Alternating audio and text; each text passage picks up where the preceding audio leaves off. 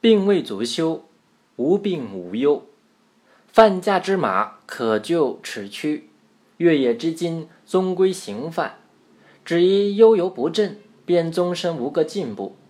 白沙云：“为人多病未足休，一生无病事无忧，真确论也。”这段话的意思是说，在原野上奔驰的野马，经过人的驯养，就可以成为供人驾驭奔跑的好马。见到熔炉外面的金属，最终还是被人放在模具中融化成可用之物。而人只要一落入游手好闲、不思振作的地步，那么就永远不会有什么出息。所以，白沙先生说，一个人有很多毛病，并不是可耻的事，而一生都看不到自己毛病的人，才是最令人担忧的。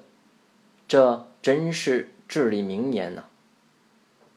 西晋名臣周楚年轻时，为人蛮横强悍。是当地一大祸害。一兴的河中有条蛟龙，山上有只白额虎，一起祸害百姓。一兴的百姓称他们是三大祸害。三害当中，周楚最为厉害。有人劝说周楚去杀死猛虎和蛟龙，周楚立即杀死了老虎，又下河斩杀蛟龙。蛟龙在水里有时浮起，有时沉没。漂游了几十里远，周楚始终同蛟龙一起搏斗。经过了三天三夜，当地的百姓都认为周楚已经死了，奔走相告，表示庆贺。结果，周楚杀死了蛟龙，从水中出来了。他听说乡里人以为自己已死，而对此庆贺的事情，才知道大家实际上也把自己当做一大祸害。于是有了悔改的心意。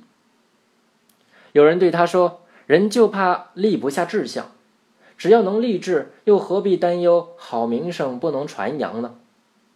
周楚听后改过自新，终于成为一代名臣。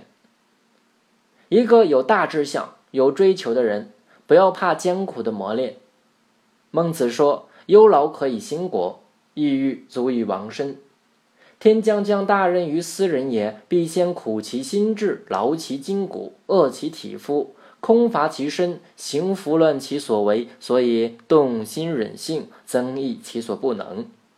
这就说明，一个人要想创立大事业，必须先在艰难困苦的环境中磨砺心性，然后才能经得起巨浪的冲击。正所谓，人谁无过，过而能改。善莫大焉。